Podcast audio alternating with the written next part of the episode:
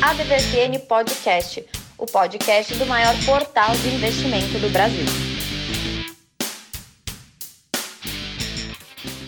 Seja bem-vindo a mais uma edição do ADVFN Podcast, o podcast oficial da ADVFN Brasil, o maior portal de investimentos do nosso país. E eu sou Haroldo Glombi, jornalista, apresentador, colaborador da ADVFN e vamos falar um pouquinho dessa semana, semana de eleições nos Estados Unidos. Tanto que o mercado de ações global está acompanhando essa apuração bem de perto, até o momento que estou gravando esse podcast no dia 6 de novembro, na parte da manhã ainda não tem uma definição. E o principal candidato, o Biden, está levando vantagem sobre o Trump neste momento. Ao que tudo indica, ele sim será o novo líder dos Estados Unidos. A possibilidade do Trump judicializar as regras do voto pelo correio, ou até mesmo fazer aquele famoso pedido de recontagem de votos em algumas regiões, já está sendo assimilado pelo mercado financeiro, mas não interfere em nada a evolução desses papéis. A expectativa é que o Senado americano siga liderando pelos republicanos e a Câmara pelos democratas. De qualquer forma, a expectativa do novo programa de estímulo lá dos Estados Unidos segue bem forte. Tanto que no dia seguinte das eleições nos Estados Unidos, as ações subiram, enquanto que os investidores apostavam com os resultados mais apertados do que estavam lá prevendo alguns dias antes das eleições, reduziam a chance do novo presidente conseguir implementar essas mudanças que podem aí afetar diretamente as empresas. No Bovespa, no dia 5, só para você ter uma ideia, acabou o dia com uma alta de 2,95%, chegando a 100.751,40 pontos. É, já é a maior evolução variável diária desde o dia 8 de junho, quando na ocasião foi 3,18. Lembrando que o não passava a marca dos 100 mil pontos desde 26 de outubro, na ocasião 101.016,96 pontos. Essa terceira alta consecutiva está ajudando o Ibovespa a recuperar aquela perda acumulada lá da semana passada, lembra? De 7,2%? Pois é. E o principal índice da Bolsa de Valores brasileira, B3, já valorizou 7,24%. Falando um pouco das empresas aqui, rapidinho, a Suzano divulgou um bom resultado no terceiro trimestre de 2020. Expectativas do mercado foram superadas na linha do EBITDA e veio em linha no resultado final. As vendas da celulose se mostraram bem estáveis no trimestre, 2,5 milhões de toneladas, apesar de tudo, menos 1% no comparativo com o segundo trimestre desse ano. Mas na linha de papéis e embalagens, o desempenho até que foi bem melhor, com a colocação de 319 mil toneladas, 36% a mais no comparativo com o terceiro trimestre do ano passado. A melhora bem decorrente justamente pela pandemia, Covid, muita gente fazendo trabalho remoto em casa, home office, estudando em casa. Então, os pedidos começaram a aparecer muito mais. O preço médio da celulose praticado pela Suzano ficou em 454 dólares a tonelada, menos 3% sobre o segundo trimestre de 2020 e menos 14% sobre o terceiro trimestre de 2019. E esse número só confirma que o ciclo de baixa do preço da celulose tá aí no trimestre, não desapareceu, mas a expectativa é que haja uma reversão a partir do quarto trimestre de 2020. Itaú, olha, após aquela forte provisão para devedores lá no segundo trimestre de 2020, justamente por causa da pandemia, o lucro parece que já está normalizando. No terceiro trimestre de 2020, a carteira de crédito do Itaú seguiu em evolução decorrente de crédito com menor risco, principalmente na parte imobiliária, na parte de veículos e consignado. Vamos destacar também que essas linhas apresentaram baixo risco e por isso ofereceram um melhor retorno. O mercado está esperando aí que o Itaú apresente resultados trimestrais ainda melhores, voltando ao que era antes da pandemia para 2021. Vamos ver se o Itaú aí tem fôlego e parece que tem. A DVFN Trends da semana.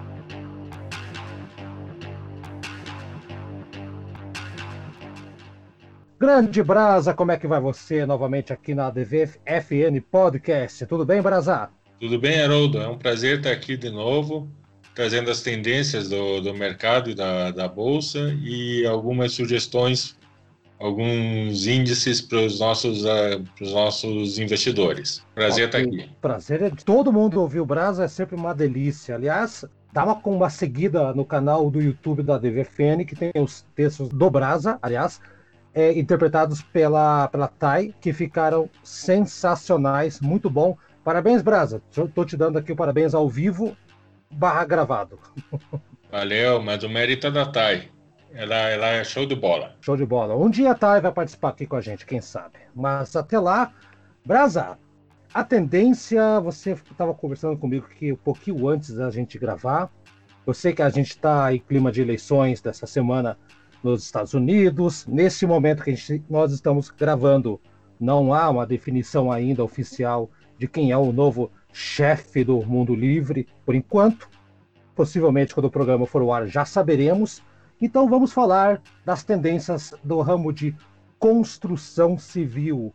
Brasa, construção civil, tem muita gente que fala que é, é essencial. De certa maneira, é essencial, né? A gente precisa é, trabalhar, morar, ir para hospitais, levar filho para a escola, e tudo isso envolve a construção civil. Então, minha primeira pergunta, Brasa: construção civil é ou não é essencial? Durante a pandemia, Haroldo, isso não foi consenso em todos os países.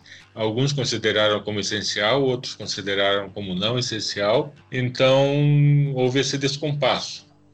Uh, mas lógico que é um serviço que as pessoas não podem ficar sem. Inclusive, essa pandemia é, gerou uma série de tendências, uma, uma série de indícios muito interessantes para o, para o investidor. Por exemplo, você tem uma ideia de qual foi o eletrodoméstico mais vendido em 2020? Rapaz do céu, você vai me dizer que foi o ventilador. Não, ah, errei. Qual que é? Qual foi, Brasa? Aspirador robô. O aspirador do robô vende, eh, vendeu em abril desse ano 802% a mais do que abril do ano passado. Sabe aquele aspiradorzinho, também conhecido como Uber de cachorro e gato? Isso, né? aquele que você liga, ele, ele passa o rodo literalmente na casa, né? Eu... Você já comprou o teu, Brasa? É. Não, não. E ah, isso então. por quê? Isso porque as pessoas estão mais tempo em casa e elas veem que elas precisam disso, desses eletrodomésticos, dessas ajudas, para realmente conviver bem em casa. A Associação Brasileira de Limpeza Profissional também diz que houve um aumento nesse ano, no primeiro semestre desse ano, em comparação com o primeiro semestre do ano passado, de 30% em vassouras, rodos e esfregões. Ou seja, quando é a sua diarista que faz, você não liga, mas quando é você que tem que fazer, que, quando é você que está em casa todo dia e vê o estado das coisas, então você começa a investir mais nisso. Nesse sentido também do fica em casa, Haroldo, uh, nós temos é, um aumento no, no, índice de, no índice de reforma. Uh, segundo a Cielo, no segundo semestre de 2020, a venda de material de construção foi o segundo setor que mais cresceu no Brasil, só perdendo para super e hipermercado. Então, quer dizer que o pessoal em casa, a, o bicho pega, né, Brasa? De repente. O pessoal começa a cuidar.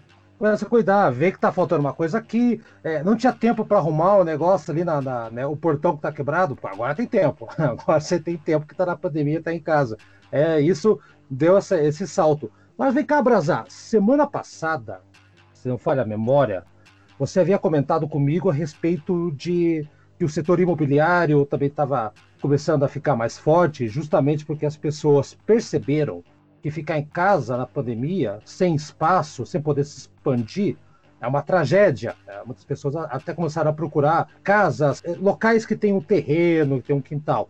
Então a construção civil também pegou esse gancho da, da pandemia na mudança de costumes quando o pessoal percebeu que precisa de mais espaço. Tô errado ou tô certo? Tá certo. Inclusive, é, tem a Embraer que construiu aquele. Ela não está na bolsa ainda, mas é um bom, um bom indício, que construiu aquele arranha-céu enorme em Camboriú.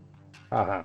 Já, tá, já, tá, já tem um contrato para construir um outro arranha-céu de luxo, dessa vez em Maringá. Então, é um indício assim que as pessoas estão procurando realmente mais espaço, estão procurando sair de onde, se puderem reformar, reformam. Se não puderem, eles saem. A Cirela, por exemplo, que lançou agora os números, é, os lançamentos dela aumentaram 45% e as vendas aumentaram 58% nesse terceiro trimestre em comparação com o trimestre, terceiro trimestre passado. As pessoas estão querendo um lugar maior, um cantinho maior, estão querendo arrumar o seu cantinho e isso, isso reflete em tudo. Mas o indício também é que as pessoas vão preferir investir em casa e esse setor vai se recuperar mais cedo do que outros, como por exemplo viagens, turismo, com as pessoas colocando dinheiro na casa onde elas estão, então, isso é, uma, é um indício muito forte para esse setor. Eu descobri também um outro número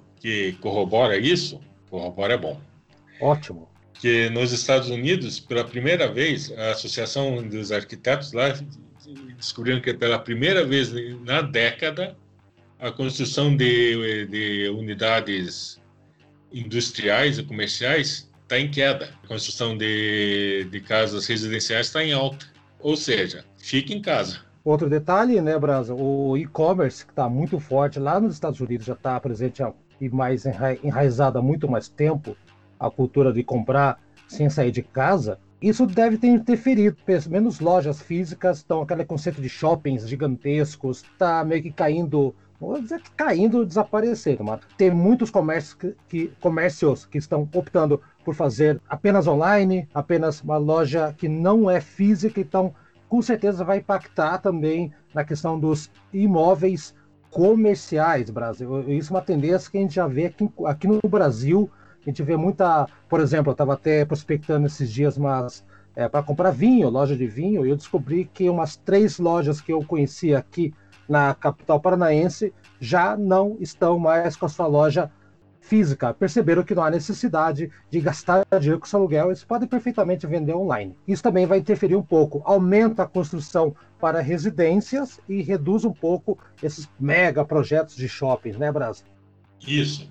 Você pode até ir lá no canal da DVFN no YouTube e veja lá tendências do varejo, que a gente fala bastante nisso. A MRV, por exemplo, ela, ela diz que o, o serviço de inteligência artificial deles, que eles chamam de MIA, que ajuda a eles identificarem o que um cliente realmente quer, eles afirmam que foi responsável nesse ano por 2 bilhões e meio de, em vendas de imóveis. Só nesse ano. Uhum. Então, mesmo o setor imobiliário de casas é, é essa tendência irreversível do, do online essa tendência de, de conseguir tudo na frente do computador. Brasa, falando de empresas de construção civil, você aí mencionou algumas. Joga na roda. Quais empresas vale a pena o investidor ficar de olho a partir de agora, então? Eu acho que o investidor tem que ver muito bem, cuidar muito bem das notícias, ficar de olho nas notícias, porque, como disse, se por um lado a Cirela e a MRV é, estão com números muito bons, Outras estão se reestruturando, como a Tecnisa. Tem as empresas fornecedoras também, por exemplo, a Eternite está com um ótimo indício que ela conseguiu que o Imetro aprovasse suas telhas solares. Outro conceito sem volta, da energia sustentável. Então a Eternite vai começar a vender para essas novas casas suas telhas solares com painel solar a partir do segundo semestre de 2021 então, isso é algo que os investidores devem ficar, devem ficar em, de olho, porque é uma, é uma, grande, uma grande oportunidade. Agora, tem outras que, que não, não, não, não, vão tão bem. Por exemplo, a, Azevedo e Travassos está com problemas financeiros, inclusive foi barrada de continuar a construir metrô e estádio, que são grandes geradores de renda.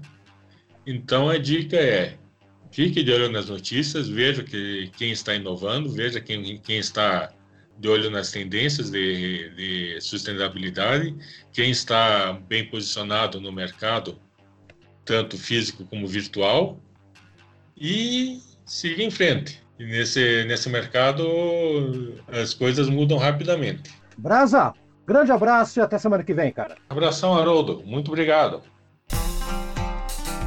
A DVFN sobe e desce do mercado.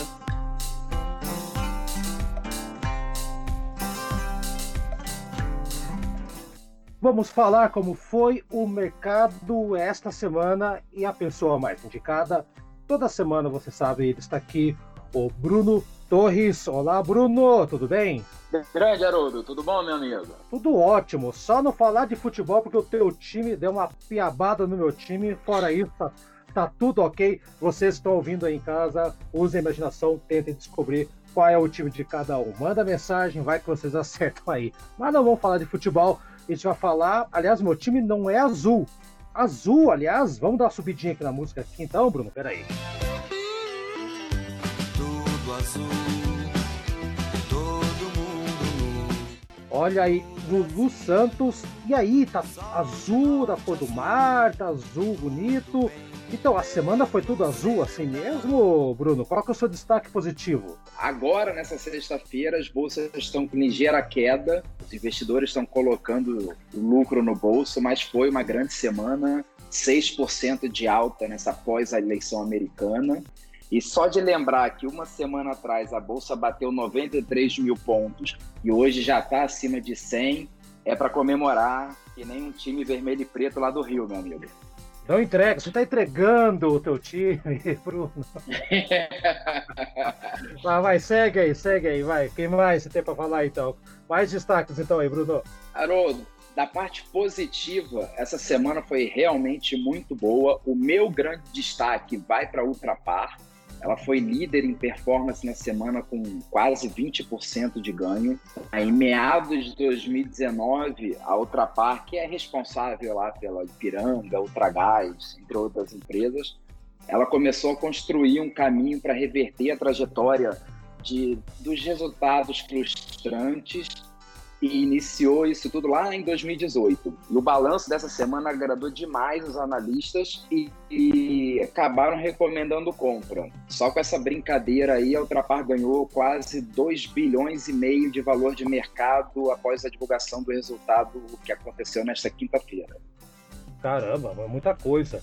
E, bom, estamos falando do lado azul, mas teve o lado vermelho negativo aí, teve uma coisa que foi um destaque negativo aí, Bruno? Como é que foi? A semana foi muito boa, principalmente se olhar para os papéis que fazem parte do Ibovespa, e só dois papéis não valorizaram. Foi a Telefônica, da Vivo, e o Santander.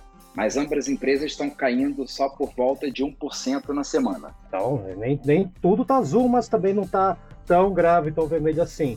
E a temporada de balanços, como é que a gente tá, Bruno? Tá tudo certinho? Tá azul também ou não? Haroldo, foi mais uma boa semana divulgação de resultado. Algumas empresas só, como a Renner, não foram bem avaliadas. Outra que não foi bem, que é o caso do Burger King, teve um balanço afetado pela Covid, mas a recuperação de margem é boa. Tá? Então, assim, acabou sendo uma boa semana e semana que vem tem a queridinha Magalu, tem a Via Varejo, mas a gente vai falar mais delas no, no próximo episódio. Eu só queria finalizar, ou não sou o Brasa, mas uma curiosidade. Essa semana finalizou aí o lucro líquido dos quatro bancos e eles somados acabaram batendo 15 bilhões e meio. Tá? Esse foi, obviamente, o melhor trimestre do ano. E se for analisar o valor de mercado, os quatro bancos somados bateram 625 bilhões. O terceiro trimestre de 2020 ainda fica atrás de 2019 e 2018. Mas banco é banco, né, Arubo? Banco é banco e a gente sempre pode esperar o banco vai trazer alguma surpresa. Aliás, até eu estava olhando os números do Itaú, que eu comentei aqui no começo do programa, Bruno, foram realmente muito bons, assim, o trimestre deles, e o pessoal está esperando que volte à normalidade no próximo trimestre, ou seja, aquele, aquele Itaú ou aqueles, no geral, aqueles bancos no período pré-pandêmico. Então, vamos ficar de olho aí, né, Bruno? Obrigado aí, Bruno, pelo papo. Semana que vem estamos de volta ou não? Estamos de volta, Haroldo. Seja que Deus quiser. E que tudo dê certo aí também no futebol. Ah, não fala de futebol hoje, Bruno. Tchau, até semana que vem. Não quero falar de futebol. até mais, abraço. Até, até mais, tchau, tchau. tchau.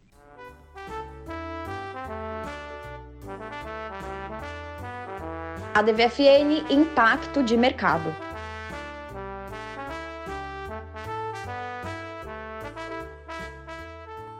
Tramuja Júnior. Olá, seja bem-vindo. Olá, Haroldo. Olá, ouvintes da DVFN. É um prazer novamente estar com vocês. Então, Tramujas, olha só, nós estamos gravando a nossa participação é sempre antes do dia que a gente publica o episódio do podcast. Nesse caso, estamos numa quinta-feira e ainda não temos a definição. Talvez quando o programa for ao ar já tenhamos aí um novo presidente dos Estados Unidos. De qualquer maneira, já impactou essas eleições, já impactaram e muito aqui no Brasil. O que, que já dá para apontar daqui para frente o, o que vai acontecer no Brasil para Múdia, seja ganhando Biden, seja ficando Trump mais quatro anos na Casa Branca? Vamos separar a análise em duas pontas. O primeiro aspecto, o impacto comportamental. E aí o segundo impacto, a gente vai falar de economia e como isso tem reverberado para um lado ou para o outro. O comportamental, o Trump, durante esses quatro anos dele como presidente dos Estados Unidos, ele foi, foi, um, foi o, o grande divisor do mundo no sentido de, de que a gestão dele sempre foi amarrada a conflito. Então ele é um cara que gosta do conflito, é um cara que gosta de, de expor ideias, de criar cenários contrários para nesse movimento contrário ele ganhar terreno. E ele fez isso durante esses quatro anos de gestão. Ele conseguiu distanciar os Estados Unidos fortemente do mundo, de algumas estratégias ambientalistas, de alguns desenvolvimentos de mercados europeus e principalmente do mercado asiático, onde os Estados Unidos hoje é, tem um, uma alavancagem muito forte, tem uma linha de crédito muito forte, tá, tem muito dinheiro asiático é, comprado. E Trump ele bate de frente com os asiáticos e com os chineses, enxergando neles rivais e fazendo com que o mundo enxergue essa divisão de maneira muito clara. E o Trump, óbvio que nessa eleição, como todo mal perdedor e chorão, ele, mesmo antes de saber do, do final das eleições, ele já tem chorado, tem dito que as eleições têm sido roubadas, que ele não aceita um resultado que não seja a vitória dele. E tem sido tão escandalosa a maneira como ele conflita a questão do, do roubo, é, na visão dele, dos votos na, na eleição americana, que chega ao ápice do absurdo do ayatollah do Irã, que é tuitar, questionando a visão do Trump, falando: peraí, mas se o, se o líder da principal nação, a nação que se diz a mais democrática do mundo, questiona as próprias eleições, que democracia é essa? Para onde o mundo vai? Então, quando o Ayatollah do Irã questiona isso, de fato, nos faz refletir e muito sobre a democracia americana e principalmente sobre a gestão do Trump no país. Outra Mujas, olha só, e engraçado que eu, eu vi um meme ontem que aparecia a foto do, do ditador da Coreia do Norte e a a, legenda era, era, a cara dele pensando, né, do gordinho lá. Ele pensando, eu sempre avisei que esse negócio de eleição com dois candidatos ia dar porcaria. Pois é, acho que o, Trump, com certeza, ele, ele vai muito nessa linha. E ele é, e ele é tão, é, e ele é tão diferente no sentido de, de diferente, inclusive do que emanava o próprio partido, o Partido Republicano, que é um partido que tende a ser mais colabora colaborativo com o mundo, que ele conflita justamente também nesse conceito. Mas como ele trouxe para a política uma vibe, uma sinergia um pouco diferente do que o mercado e do que a política americana estava acostumada, ele foi criando vários paradigmas e foi, foi, foi calçando muito da gestão dele nessas mudanças que ele fortaleceu e forçou para que acontecesse no mercado americano. Mas de fato essa, esse comportamento de bebê chorão é que no Brasil tem reverberado também, porque queiramos ou não, o nosso presidente Bolsonaro ele se espelha muito no Trump e, e ele fez uma ligação até perigosa com o governo americano, mas não atrelado a Estado, muito mais atrelado à pessoa do Donald Trump.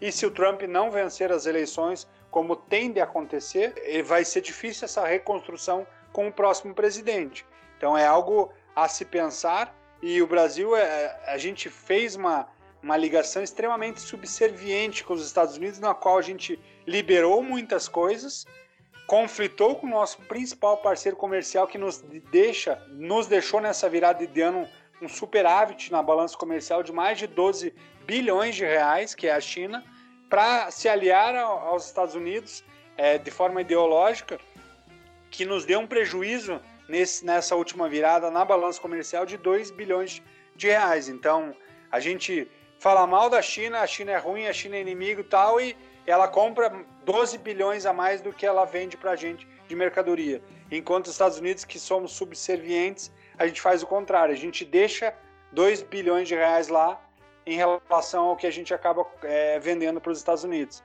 sendo que o Trump, como aliado, foi um dos caras que mais sobretaxou produtos manufaturados brasileiros para os Estados Unidos. Então, é, é uma política realmente extremamente é até intrigante entender como é que e por que que o governo brasileiro consegue ser tão subserviente ao governo americano. Eu ia te fazer justamente essa pergunta, Tramujas. Não tivemos nenhum, mas nada, assim, do meu ponto de vista, nada. Muito, muitos apoiadores do, do atual presidente, muitos correligionários, falavam que vai melhorar é, nossa relação, vai, ele vai ajudar o Brasil a entrar no sei aonde, não sei o que, vai ajudar no comércio do Brasil, vai ter esse livre comércio. Não aconteceu nada, ao contrário. O, inclusive os Estados Unidos é, é, tomaram conta de uma base é, base aérea, aeroespacial brasileira e, e não está deixando, até dificultando a entrada de brasileiros nos Estados Unidos. Enfim, não houve nenhuma melhora. Então, o, por que, que o governo insiste em, em manter essa relação com o Donald Trump, que ao que tudo indica, não vai seguir, né? Por que, que insistiu tanto pensando por esse lado? A mudança nos Estados Unidos não vai trazer mais benefício para o Brasil? No governo Trump, a gente, nós como nação, tem, fomos extremamente prejudicados em vários aspectos. Em, importa, em exportações que a gente fazia para o mercado americano de enriquecimento de chapas de aço, chapas de alumínio, quando a gente teve é, potenciais é, possibilidades de expansão na venda do milho para os Estados Unidos, a gente teve sobretaxa da, na exportação da taxa do milho. A gente fez a liberação do, dos passaportes, o americano na, nativo, ele não tem agora necessidade de ter, ele, ele não precisa carimbar o passaporte, ele não precisa ter visto para vir para o Brasil. Em contrapartida, se a gente for para os Estados Unidos, eu preciso ter o visto, então teve uma, uma política de liberação de visto, mas só de uma via, então facilitou para o norte-americano e não ajudou em nada o acesso do brasileiro que está indo para os Estados Unidos. Então, a, a, a, ligação, quando a gente fala que a ligação do Bolsonaro com o Trump é muito mais pessoal do que institucional, é justamente porque, no fundo, o que Maria leva? É, nessa relação, nada. O Brasil, como nação, não, ganha, não ganhou absolutamente nada. Criou-se, sim, vários conflitos com o nosso principal parceiro comercial, que é a China, e o mercado asiático, é, olhando como um todo. Porém, de fato, de ganho, não ganhamos nada. A relação do Bolsonaro acabou acontecendo essa aproximação com, com, com o Trump, porque os filhos do Bolsonaro eles enxergavam no estrategista de campanha do, do Donald Trump, que é o Steve Bannon, o cara que poderia replicar o modelo, que é esse modelo de, de dividir para conquistar. Então, criar conflito, criar estresse na, na, em algumas discussões, para que naquele momento o estresse fizesse com que o governo brasileiro conquistasse alguns cenários que ele desejava. É, a gente se aproximou do Trump muito mais para copiar uma estratégia, um modelo de perpetuação política, até porque desde o primeiro dia em que o Donald Trump foi eleito, ele jamais saiu do palanque eleitoral. Ele toda vez que ele podia, ele estava lá tentando divulgar e, e galgar aquele mandato, o primeiro mandato, para carregar o segundo mandato. Então, ele já estava lá no palanque eleitoral tentando e trabalhando o cenário político da, da própria reeleição. Nada muito distante do que tem acontecido com Bolsonaro. Então, Bolsonaro, desde que subiu no palanque, mesmo que durante as eleições de 2018 ele tenha dito que ele não era, que ele era um cara que entraria para mudar o modelo de fazer política e que não pensava em reeleição, no primeiro dia em que ele assumiu a presidência da República, ele já falava como o próximo candidato à reeleição. E todo e qualquer político que tentasse se aproximar do nosso atual presidente e, e, que sinalizasse que desejava no futuro ser presidente da República, ele acabava queimando dentro desse processo. Então, é, quando a gente fala de ganho pessoal, é justamente aí. Ele quis replicar o modelo do Trump, mas deixando de lado os países. Olhando como acordo de negócio, o Brasil em si não ganhou absolutamente nada com essa aproximação ao, ao Donald Trump. Agora, em relação à, à economia, sim, a possibilidade, a, a, grande chance de eleição do Biden já deu sinais extremamente positivos para o Brasil, porque o dólar teve uma, uma forte retração ontem e hoje, então nos dois, no dia 3, 4 e 5, nos três dias das eleições americanas, o, o dólar tem caído com a possibilidade de eleição do Biden, ou seja, o mercado se sente mais confortável, mais seguro em prever que o dólar vai sofrer uma desvalorização em relação às outras moedas do mundo, e isso acaba sendo bom, porque a gente acaba podendo absorver algumas é, compras de fora por valores menores e o nosso produto volta a ficar competitivo em alguns mercados lá de fora. Então, esse já foi um sinalizador bem positivo. E, em contrapartida, a Bolsa de Valores de volta passa a ser um cenário positivo. Então, nesses três dias de indefinição da eleição, segundo Trump, não tão democrática assim, ou da eleição que, no, na visão do Trump, é roubada, porque em muitos casos parece a eleição do Brasil na década de 80, em que tem muito mais papel do que qualquer outra coisa dentro desse meio do caminho, esse cenário tem dado é, ao, ao investidor, principalmente de fora também, uma reflexão de que o mercado brasileiro volta a ser um mercado bem interessante, com a valorização da nossa moeda. Então é, é isso que a Bolsa tem sinalizado.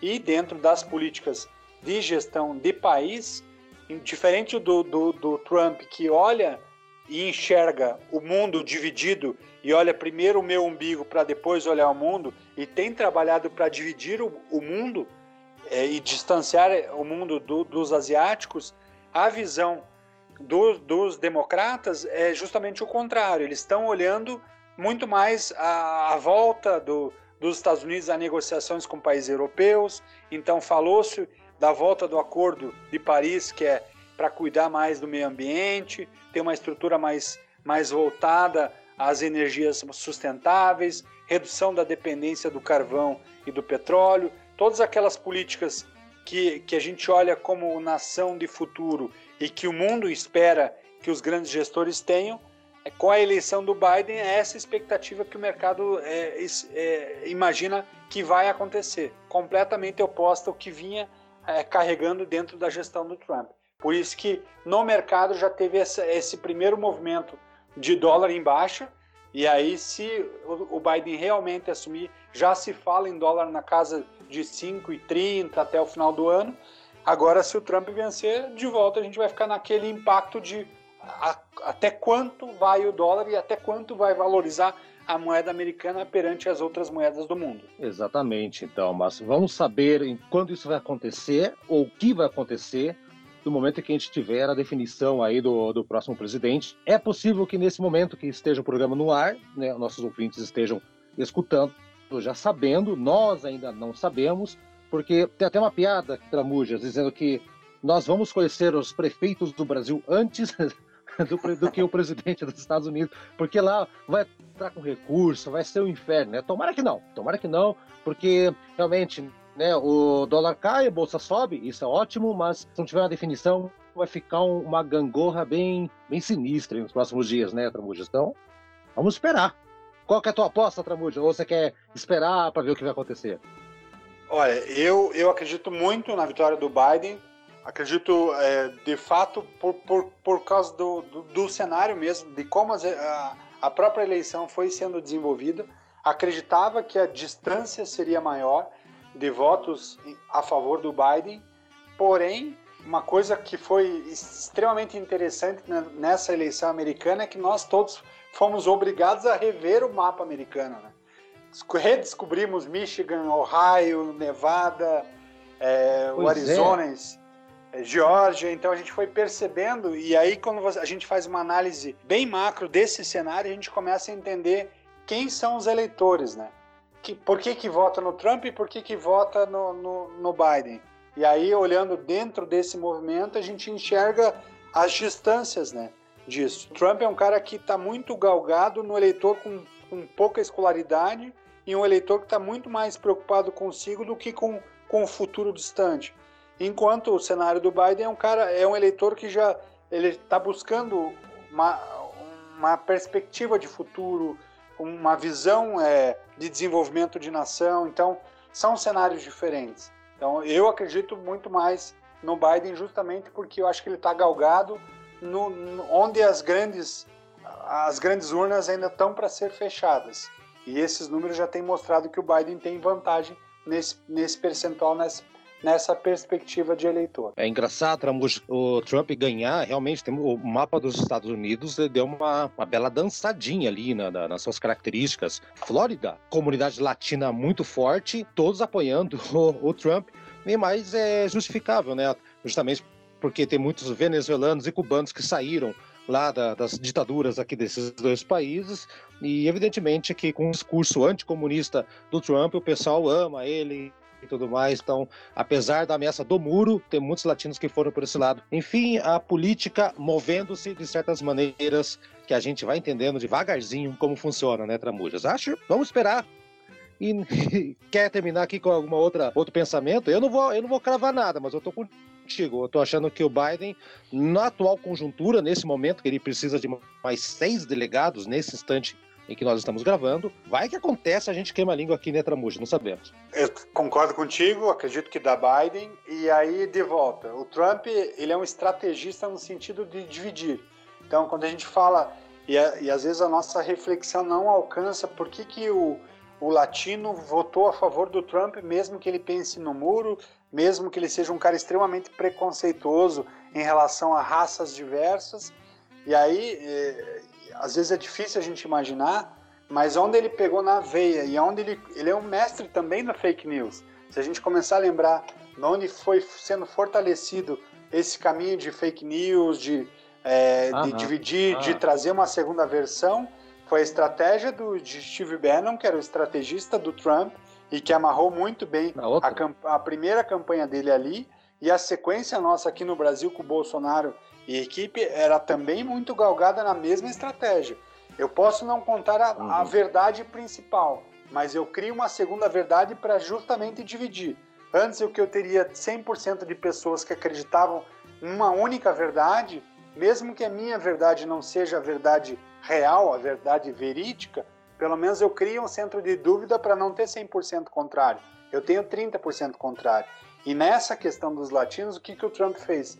Ele criou uma fake news atrelando o Biden dizendo que o Biden era um cara era um cara muito socialista, muito próximo de Cuba.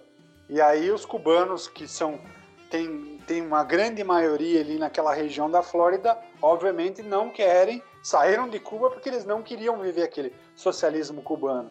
Então ali ele criou um racha na comunidade e ganhou alguns votos é. ali de maneira muito forte, Sim. calcado em notícia falsa. Vamos esperar agora, realmente. Ele, é ele é o mestre da, da, fake news, ele mesmo fala, né? Eu acho que acho que saiu da boca, foi da boca dele que eu ouvi essa expressão pela primeira vez, Tramujas. Assim. então, é, é, o pai da criança, é o pai da criança. Tramujas, muito obrigado aqui pelas palavras, o pessoal também deve estar bem feliz, ou tão rindo da nossa cara, porque vai que erramos totalmente, não sabemos, né? É, é. Enfim, fizemos, fizemos nossa parte, não ficamos em cima do muro, e é isso mesmo. Então, até a próxima semana com um presidente americano ou não. Vamos lá. É isso aí. Um abraço a todos e ótima semana. Ótima semana, Trambuja. Até lá.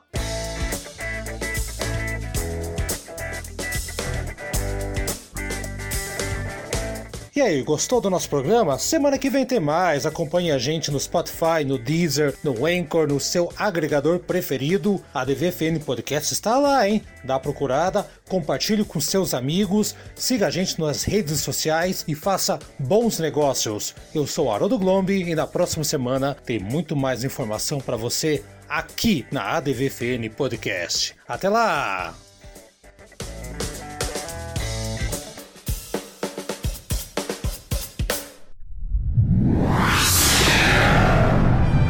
Uma produção na pauta podcast.